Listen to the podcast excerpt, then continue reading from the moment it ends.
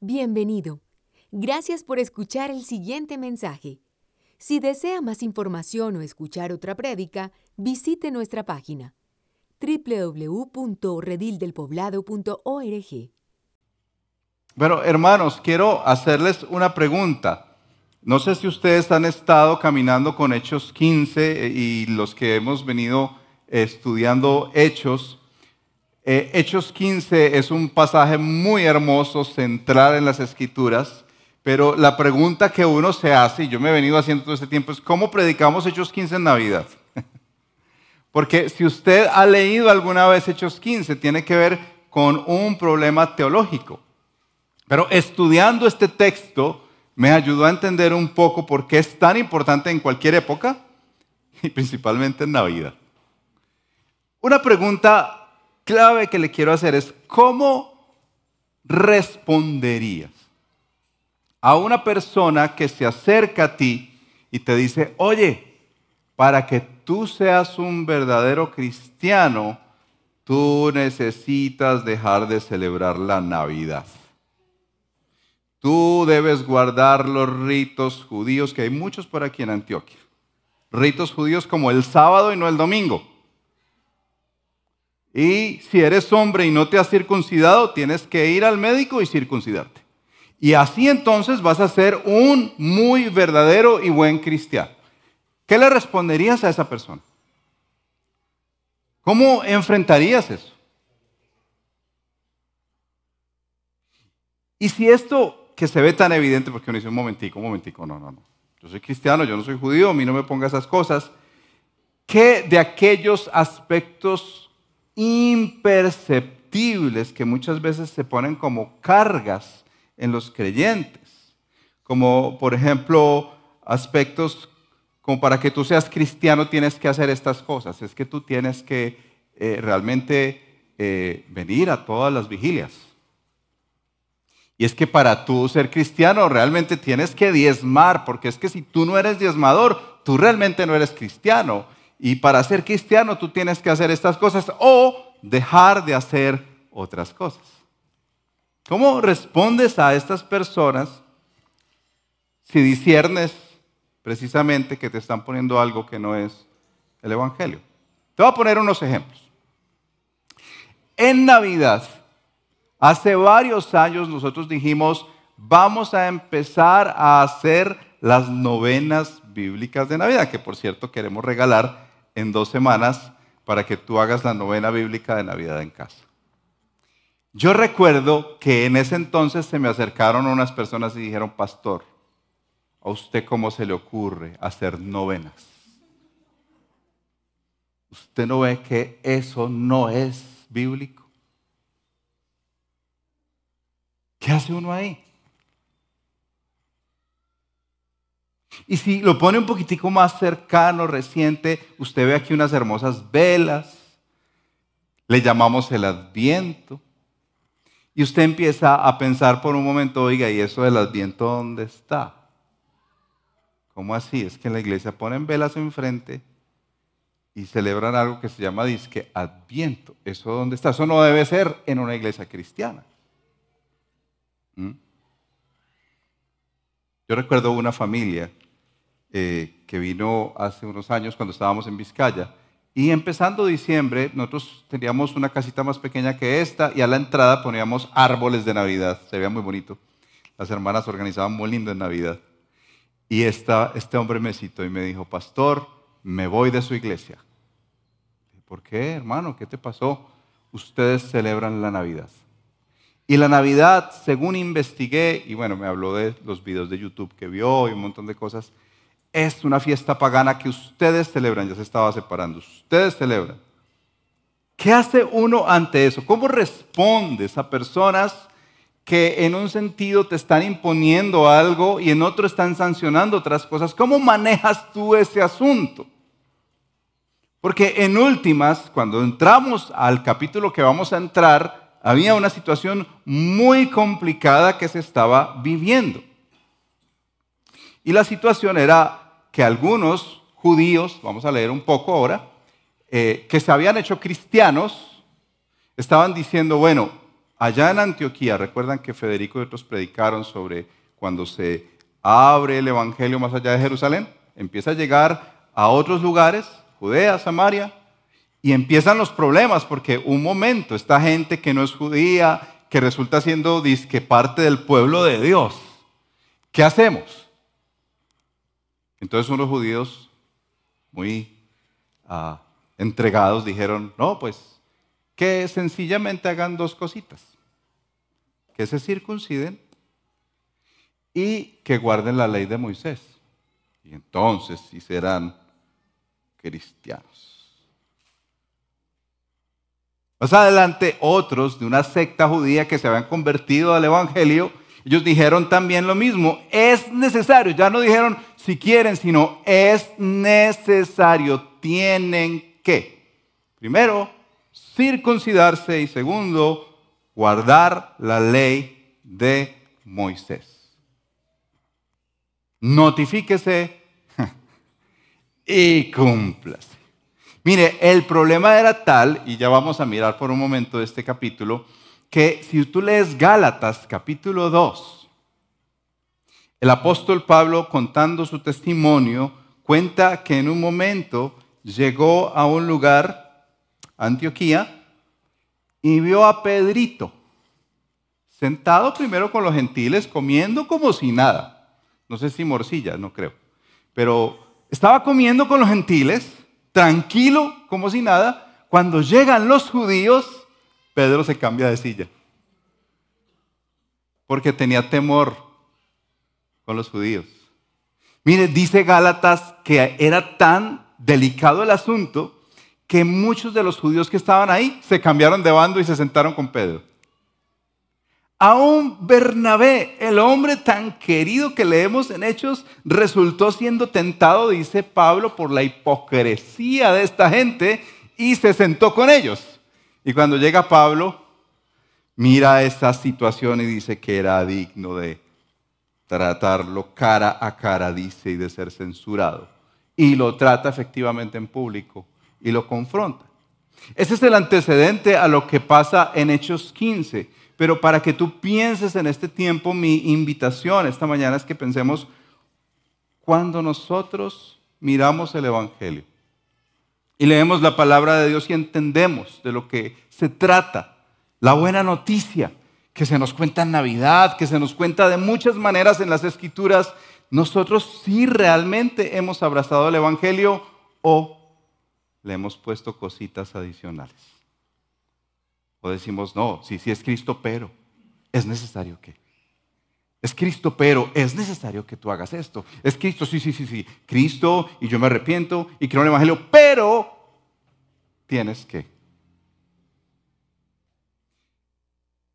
Porque mi deseo al final es que si tú tienes ese corazón como el mío, legalista, que tiende a ponerle más cosas a las, más cargas a la gente, más, más asuntos, al Evangelio, necesitamos arrepentirnos hoy.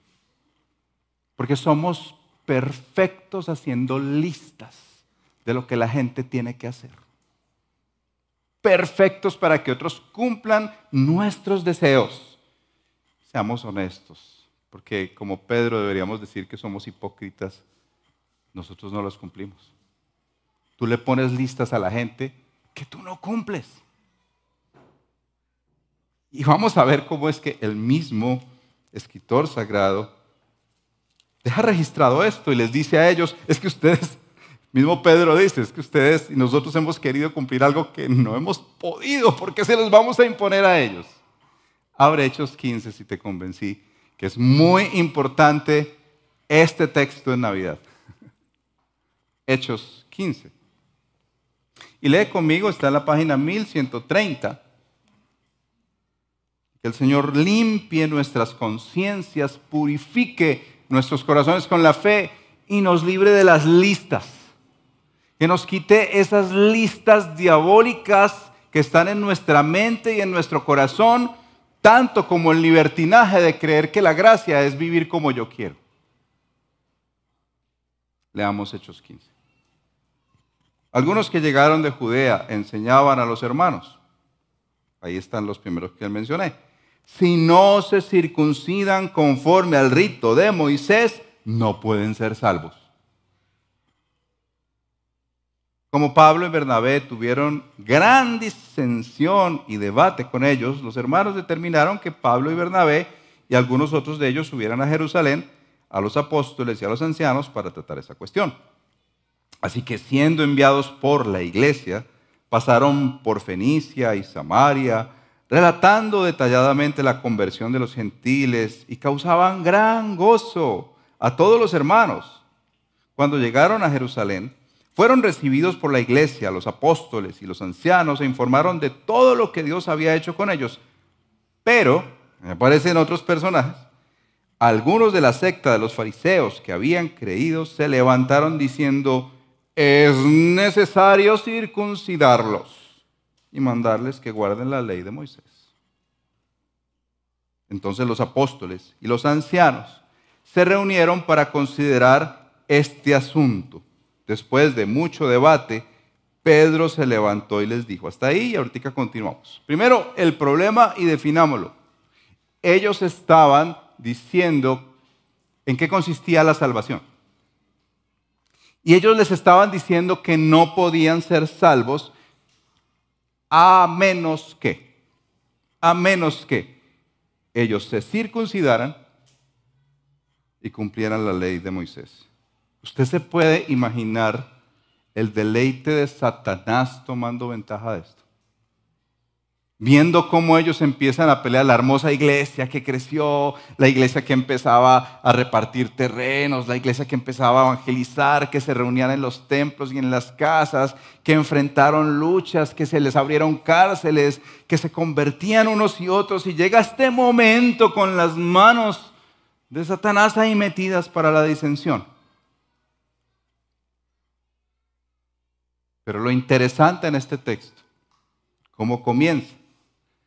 Si bien es cierto esa voz susceptible de Satanás diciéndole, sí, es Cristo, es Cristo, pero algo más. Es Cristo, pero tienen que. Y si empiezas a darte cuenta de esa realidad de nuestras vidas, el Señor quiere liberarnos hoy. El Señor quiere mostrarnos que tal vez algunos hemos vivido una religiosidad sin sentido. Y tal vez otros hemos vivido un libertinaje que creemos que sí, es que el que peca y reza empata, ¿no? Así dice la cultura. Básicamente su enseñanza era, los gentiles son libres de venir a Jesús, claro, ¿cómo no? Les damos la bienvenida y queremos que vengan a Jesús, pero tienen que venir a través de la ley de Moisés hmm, para poder venir a Jesús. Ese es un problema muy grave, hermanos. No sé si tú percibes la gravedad del asunto. No sé si te das cuenta lo que estaba en juego aquí en Hechos 15. Porque si bien es cierto, está la expansión del Evangelio y alcanzando a muchos otros lugares para Cristo, este asunto tenía que tratarse con mucha sabiduría, con mucha dirección espiritual, porque fíjate, estaba al bando de los judíos Aquellos que han tenido toda la historia de Israel, que conocen en la Torá, que conocían a los profetas, que conocían toda la historia del Antiguo Testamento cuando estuvieron en Egipto y el Señor les sacó y les liberó, conocían todo hasta de memoria. Estos fariseos eran tremendos para la palabra. Y se encuentran con unos hombres y mujeres en otra ciudad Imagínate que es Armenia, imagínate que es la ceja. Eran iglesias hija de Jerusalén. y empiezan a escuchar que por allá en Jerusalén están diciendo esto. No, que les mandan decir que si quieren ser verdaderos cristianos, tienen que circuncidarse y guardar la ley. Es decir, por lo menos empiece por los diez mandamientos. Comience por ahí, por favor. Estaba en juego el sustento y la teología de la fe cristiana. Y miren cómo ellos empiezan a resolverlo. Dice el verso 6, que después de mucho debate, Pedro se levantó. Ellos hicieron algo que me parece muy importante marcar aquí, Y es que cuando ha habido disensión o dificultades teológicas en la iglesia, eso no se trata con YouTube. Por favor, hermanos. Yo sé que suena un poquito peyorativo, pero es la verdad. Muchas veces hemos escuchado personas que dicen, no, la nueva Biblia de las Américas, la nueva versión internacional es satánica. ¿Por qué? No, es que me pasaron un videito de YouTube que dice eso. No. O situaciones como, por ejemplo, ocurrió acá en la iglesia de una pareja hace muchos años que estaba ah, metiéndose en los judíos. Realmente han habido, ha habido dos familias en ese punto. Una hace muchos años y otra un poquito más reciente que se han metido con judíos. Y hemos tenido que entender, como dice este pasaje, reunir a los que son los líderes de la iglesia y tomar decisiones. Ellos reúnen a los ancianos y a los apóstoles para considerar el asunto. Eso no se toma a la ligera. Muy importante que en el proceso de, resolver un problema como este, ellos involucran al liderazgo principal. Y aquí aparecen en escena a Pedro, el que les hablaba que estaba en Gálatas, que se había cambiado de bando, ¿recuerdan? Y aparece Pedro y se pone de pie, dice, se levantó y dijo, hermanos, miren, miren el testimonio de Pedro, esto es súper importante. Hermanos, ustedes saben que en los primeros días Dios escogió de entre ustedes que por mi boca los gentiles oyeran la palabra del Evangelio y creyeran. Bueno, recuerdan a Cornelio. Todo lo que tuvo que hacer el Señor para mover a Pedro. Bueno, él está refiriéndose a esa experiencia. Dice el verso 8, Dios, que conoce el corazón, les dio testimonio dándoles el Espíritu Santo, al igual que a nosotros, y ninguna distinción hizo entre nosotros y ellos, purificando por la fe sus corazones. Ahora pues, y eso se está refiriendo a esos dos grupos que están poniendo esas cargas, ¿por qué tientan a Dios? poniendo sobre el cuello de los discípulos un yugo que ni nuestros padres ni nosotros hemos podido llevar. ¿Te das cuenta las palabras que usa Pedro? Para aquellos que tenemos ese corazón legalista, legalista, legalista, está lleno de listas. Eso es tentar a Dios. Según la mirada de Pedro, teológica, es tentar a Dios. Y se los digo con el corazón, porque se han levantado aún queridos hermanos reformados que si te dicen a ti que no cumples esta confesión bautista de fe de 1689, eres un pecador. Por eso te estoy hablando de cosas muy cercanas. ¿Por qué tentamos a Dios? dice Pedro. ¿Por qué tientas a Dios imponiendo esas cargas a otros que ni siquiera tú eres capaz de llevar? Ahí está el corazón del fariseo que impone cargas a otros. ¿Recuerdas lo que dijo Jesús? Hagan lo que ellos dicen, pero no lo que ellos hacen, porque ellos imponen cargas que no llevan. Imponen cargas que no llevan. Y el verso 11, que podrías poner en tus tarjetas de Navidad. Para aquellos que no conocen a Cristo. Para aquellos que conocen a Cristo. Creemos más bien que somos salvos por la gracia del Señor Jesús. De la misma manera que ellos también lo son. La centralidad de que somos salvos solamente por la gracia. Eso no lo podemos cambiar. Por más que tú creas que todo el servicio que haces hace que Dios te dé un guiño como, vas bien. Por más que tú creas que el dinero que das es como abonar a una cuenta para tu salvación y que dices, no, Señor, pero, pero yo me he portado un poquito mal, pero recuerda todo lo que he dado para las misiones. De nada sirve porque somos salvos solamente por la gracia del Señor. Absolutamente nada, de verdad. Yo he pensado, inclusive en momentos con el corazón fariseo que lucha en mí. Señor, pues llevo 23 años sirviéndote en la misma iglesia y empieza a inflarse el pecho, ¿cierto? Señor, pero, pero, pues, trátame como tus preferidos. No, es que yo no soy salvo por lo que estoy haciendo. Mamás que de pronto piensan que se van a salvar, como dice Pablo en otro lado, creando hijos. Hay que explicar ese texto bien. Pero no, por más que tú formes unos queridos ternuritas y sean lo mejor, de lo mejor, de lo mejor, eso no te va a salvar.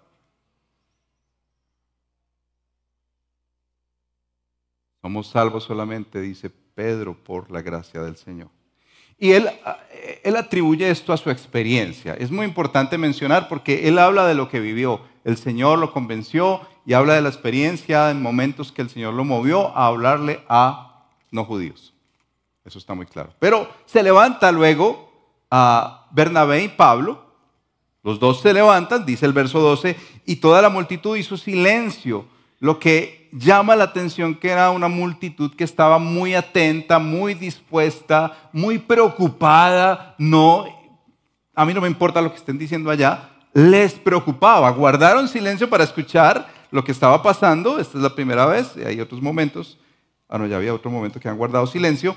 Pero guarda silencio el grupo que está escuchando y Bernabé y Pablo relatan las señales y los prodigios que Dios había hecho entre los gentiles. Si usted lee Hechos, se dará cuenta cómo Pablo y, el mismo Bernabé vivieron situaciones eh, muy complejas que el Señor intervino de manera sobrenatural para mostrar que el Evangelio es para todos y no solamente para los judíos. Luego se levanta Jacobo. Jacobo, el verso 13, Jacobo, el hermano de Jesús, el que usted lee en sus Biblias como Santiago, es el mismo Jacobo allí, que se levanta, es muy probable que fuera el líder de esa reunión, muy probable porque las determinaciones que toma parece que tenía la vocería como si estuvieran en una asamblea, eh, se levanta y dice en el verso 13, cuando terminaron de hablar, Jacobo tomó la palabra y dijo, escuchen hermanos, Simón, o sea, Pedro, ha relatado cómo Dios al principio tuvo a bien tomar de entre los gentiles un pueblo para su nombre. Y con esto concuerdan las palabras de los profetas tal como está escrito y cita Amós capítulo 9 e Isaías capítulo 45. Junta a estos dos profetas para decirles a los hermanos, como hoy se nos dice según esta palabra, que nuestra experiencia debe estar basada en la escritura. Que la palabra es central a la hora de entender y tomar decisiones teológicas y preguntarnos, bueno, ¿en qué consiste la fe? ¿Por qué soy salvo? Aun cuando tú miras el pesebre, ¿por qué aún nosotros no adoramos un pesebre, pero nos gusta recordar esa escena, como la de la tumba vacía. ¿Por qué nos gusta recordar esa escena? Aquí tenemos un avisito muy bonito, si no lo has visto, puedes pasar. Dice, la Navidad tiene sentido cuando la cruz emerge del pesebre, porque nosotros no adoramos a un bebé, sino a un rey. Y un rey que vino y que volverá. Que vino en humildad, pero volverá en gloria, en poder en autoridad para tomar el control sobre todas las naciones. Por eso Jacobo, en su base teológica, les dice la experiencia muy importante lo que Dios está haciendo y mostrando que el Evangelio y que Dios ha llegado a los no judíos, es decir, los gentiles. Pero miremos la palabra. Y la palabra, el poder que tiene, dice, después de esto volveré y reedificaré el tabernáculo de David que ha caído. Es decir, una expresión que utilizamos para decir que eh, Israel había caído en desgracia, por decirlo así. Y lo levantaré de nuevo. Y levantará allí a Jesús. Y mira el verso 17, para que el resto de los hombres busque al Señor. Eso ya lo había anticipado Amos. Y todos los gentiles que son llamados por mi nombre. ¿Usted no da gloria a Dios por ese verso? ¿Por qué daría gloria a Dios por ese verso? Exacto, porque por eso llegó a nosotros. Desde ese concilio, recordar este evento tan importante nos dice que a nosotros nos ha llegado el Evangelio de la gracia de Dios. Aquí a Medellín, aquí a Antioquia, a Colombia, un lugar recóndito, lejos de Israel, llegó el Evangelio y la buena noticia. Por eso comenzamos cantando hoy al mundo paz. No solo a Israel, sino al mundo porque de toda raza, lengua y nación, el Señor está recogiendo a su pueblo. Por eso, Jacobo termina diciendo, yo opino, pero más que una opinión, está utilizando una expresión para decir esto es lo que yo considero vehementemente, no debemos molestar a los que de entre los gentiles se convierten a Dios. Ya empezamos en las conclusiones. Aquí no debemos molestarlos. Déjelos en paz. Déjelos en paz. No les molestemos, sino que escribámosles que se abstengan de cosas contaminadas por los ídolos. Hay muy importante esta recomendación que dice Jacobo, que de hecho quedó registrada en la carta, si tú quieres leer detenidamente, verso 23 hasta el verso 29. Aquí quedó la carta registrada, va a tomar solamente unos elementos de la carta, pero ellos dicen en la carta, como Jacobo da recomendación, que se abstengan de las cosas contaminadas por los ídolos. Estos hermanos que no eran judíos comían carne y comían otros eh, alimentos que estaban tal vez dedicados a otros dioses. Y también no tenían esa, ustedes conocen cómo es la comida judía, que tienen esa marca kosher para eh, aún la muerte de animales, que tienen que quedar completamente desangrados. Pues allí estos no judíos comían carnita de todo tipo.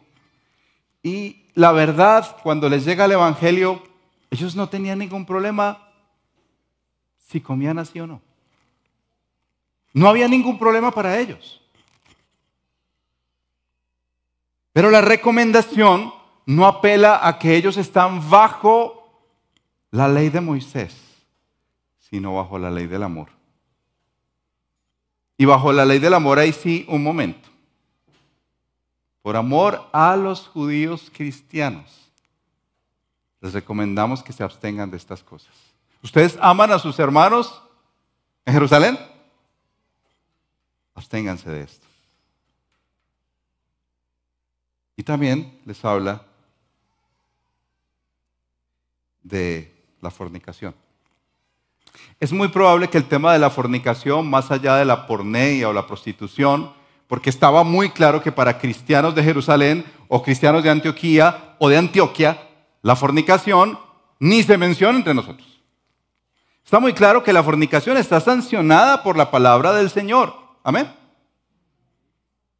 Nos veo muy convencidos. Amén. Ahora sí ese amén fuerte que la hermana nos dice a veces. Amén. Así es. El asunto es que si tú lees Primera de Corintios capítulo 5, ellos no tenían ningún problema con algunas prácticas.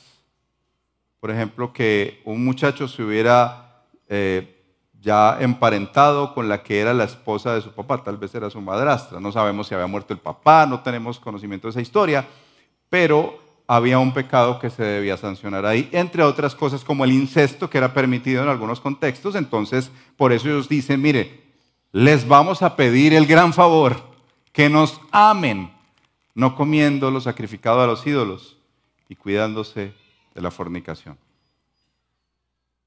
Envían la carta les parece bien a todos los apóstoles y ancianos y toda la iglesia. Miren, ahí estaba la asamblea de miembros, los pastores, los apóstoles, y deciden enviar a algunos con la carta y efectivamente mandan a Bernabé, mandan a Judas, eh, a Silas, y Pablo va con ellos, y les llevan esa carta, la leen y ellos reciben un gozo y una alegría y un alivio. Miren este aspecto de la carta nomás, un momento y vamos concluyendo. Primero, el verso 24 dice, puesto que hemos oído que algunos de entre nosotros, a quienes no autorizamos, los han inquietado con sus palabras, perturbando sus almas.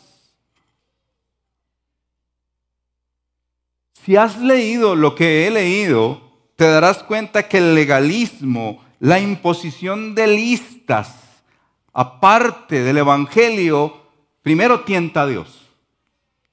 Segundo, es un estorbo para el Evangelio. Tercero, perturba las almas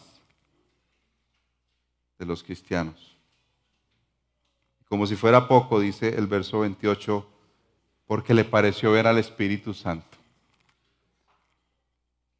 Tal discernimiento Dios les había dado a estos hombres que sabían que esa decisión era concertada como si el mismo Espíritu Santo se hubiera sentado en la mesa con ellos. Le pareció bien al Espíritu Santo y a nosotros no imponerles mayor carga que estas cosas esenciales y luego reitera ahí en la carta lo que dice Jacob. ¿Qué nos tiene que decir este texto a nosotros? ¿Cómo lo incorporamos en nuestras vidas? ¿Cómo lo entendemos aún preparatorio para esta Navidad? Que se vuelve un lío si usted se ha dado cuenta de decir es que yo no puedo ir a una novena, yo no puedo hacer esto, no puedo hacer aquello, debo abstenerme de hasta de comer chicharrón porque no sé de comer chicharrón y otros que se vuelven muy livianos en la fe, entonces ah, es una época relajada, pastor, y empieza uno como a bajar sus estándares y a meterse en líos con el pecado. En primer lugar, la centralidad del Evangelio en todas las áreas de nuestra vida. El Evangelio es que la gracia del Señor por medio de su Hijo nos salvó. Cristo Jesús, como Juan José nos explicaba hoy en la cena del Señor, Él vino como un bebé en el vientre de María creció y vivió la vida que tú y yo no podíamos vivir. Sin pecado fue a la cruz del Calvario y tomó el lugar tuyo y mi lugar. Tú y yo deberíamos morir en la cruz, pero Él decidió tomar tu lugar y murió en la cruz. De tal manera que por eso nosotros nos entregamos a Cristo y le decimos, Señor, yo me rindo a ti. Y como dice esa canción, glorioso intercambio. Porque allí en esa cruz también yo morí. Ya no vivo yo, sino que Cristo vive en mí. Al tercer día resucitó para decirnos, esto les espera. Él venció la muerte y en Cristo tú y yo venceremos la muerte. Y estaremos sentados por la eternidad en los lugares celestiales juntamente con Cristo, como lo estamos desde el día de hoy. Somos salvos solamente por la gracia de Dios Punto. Nada más. No le tienes que añadir nada a tu salvación y le puedes añadir. Porque no es por obras para que nadie se gloríe. Pero mucho cuidado con el libertinaje. Mucho cuidado con pisotear la gracia de Cristo. El hecho de que la sangre de Cristo se haya derramado por ti, tú no tengas nada que ver ahí. No por eso no fue costosa la sangre del Hijo de Dios. Hofer nos cuenta en su libro de la gracia barata. Esa gracia que nosotros pisoteamos cuando creemos que como Él ya me salvó puedo vivir como yo quiera. No, eso es una secta. Hermanos, eso es una secta. Cristo te salvó, entonces el alma eh, ya está para Cristo y tu cuerpo hace lo que quiere. Eso es una secta, eso no es verdad. Y toma muchas versiones en Antioquia, en Medellín.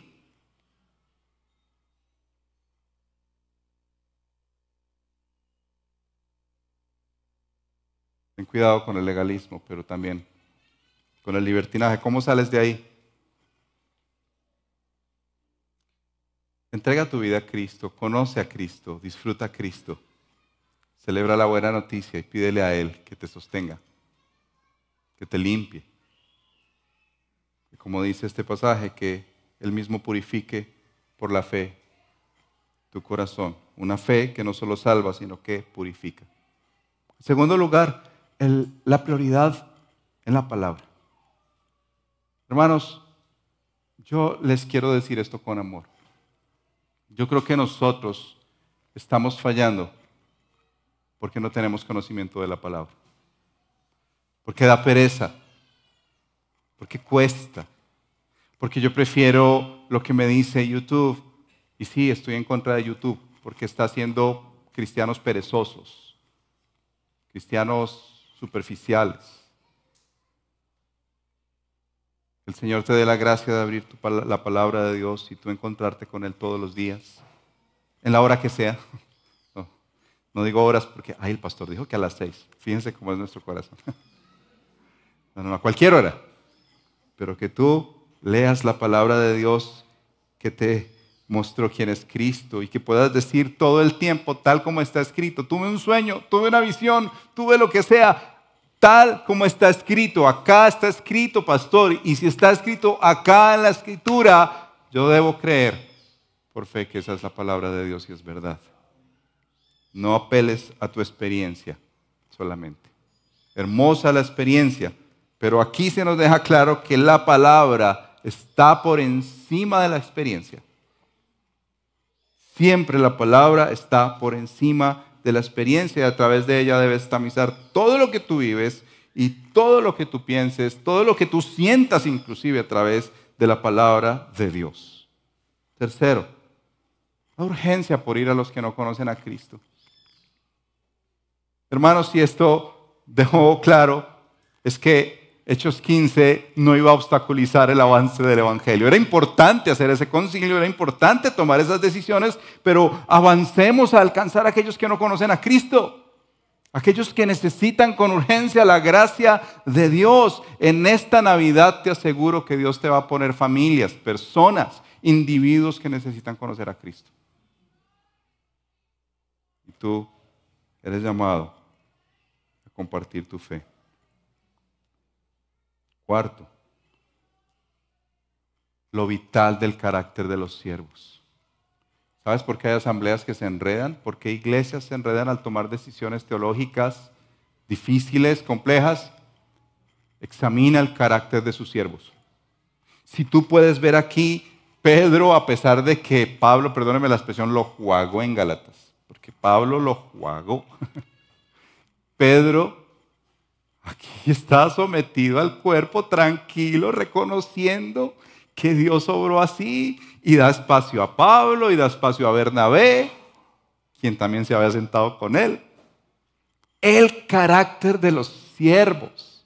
Jacob se levantó con una clarísima decisión que el Señor había puesto en su corazón y todos los demás experimentaron unidad y unanimidad en la decisión. El carácter de los siervos es clave para tratar los asuntos de la iglesia. Y si tú percibes que hay algo por aquí rondando, alguna secta, algo extraño, vea, yo, yo, puedo decirles que vivimos un tiempo enredados en la terapia, centrados en la terapia. Hemos tenido dentro de la iglesia judaizantes Hemos tenido personas dentro de la iglesia que vienen de contextos supremamente legalistas y que te imponen a ti hasta a qué horas debes hacer el devocional y cuántas veces deberíamos tener ayunos en la iglesia. Pero también hemos tenido aquellos que llegan y sienten que porque la gracia de Dios es la gracia de Dios, vivo como quiera. Pastor, no me imponga nada porque es que la gracia de Dios. Pastor, no me diga nada porque es la gracia de Dios. Mucho cuidado con este tipo de detalles. Y finalmente, el carácter del Dios santo. Dios es santo. Y así como Él ama que seamos salvos por la gracia de Cristo, Él quiere un pueblo para Él. Él quiere un pueblo que lo ame, celoso de buenas obras quiere un pueblo que está siendo santificado. Por eso en esta Navidad yo quiero decirle a los jóvenes, aún los que tienen una relación de noviazgo. Lo mismo que Jacobo pensó acá, que te abstengas de la fornicación. Porque se ha tomado esto en nuestra cultura como algo muy natural y muy normal. Y si tú eres un creyente, yo quiero invitarte en esta hora que en esta Navidad honres a Cristo. Guardes no solamente tu mente y tu corazón, sino tu cuerpo, tu cuerpo para Él. Romanos 12. Todo nuestro ser es un sacrificio santo, agradable a Él. No pienses que al terminar este servicio, qué bueno, soy salvo por la gracia de Dios, siempre salvo, entonces vivo como quiera. Perdóname, pero tengo que decirte, no es así. El Dios que te salva, el Dios de amor, es el mismo Dios que también es un Dios santo. Y no puedes dividirlo. En esto sí amo a Dios porque es amor, pero cuando es santo y es fuego consumidor, no, no, no, ese no es el Dios de la Biblia. No edites la palabra de Dios. Quiero invitarte a cerrar tus ojos. Y que recuerdes este verso. Creemos que somos salvos por la gracia del Señor Jesús. Creemos que somos salvos por la gracia del Señor Jesús. Le respondas al Señor. Esperamos que este mensaje haya sido de edificación para su vida. Si desea más información sobre nuestra comunidad, visítenos en nuestra página www.redildelpoblado.org.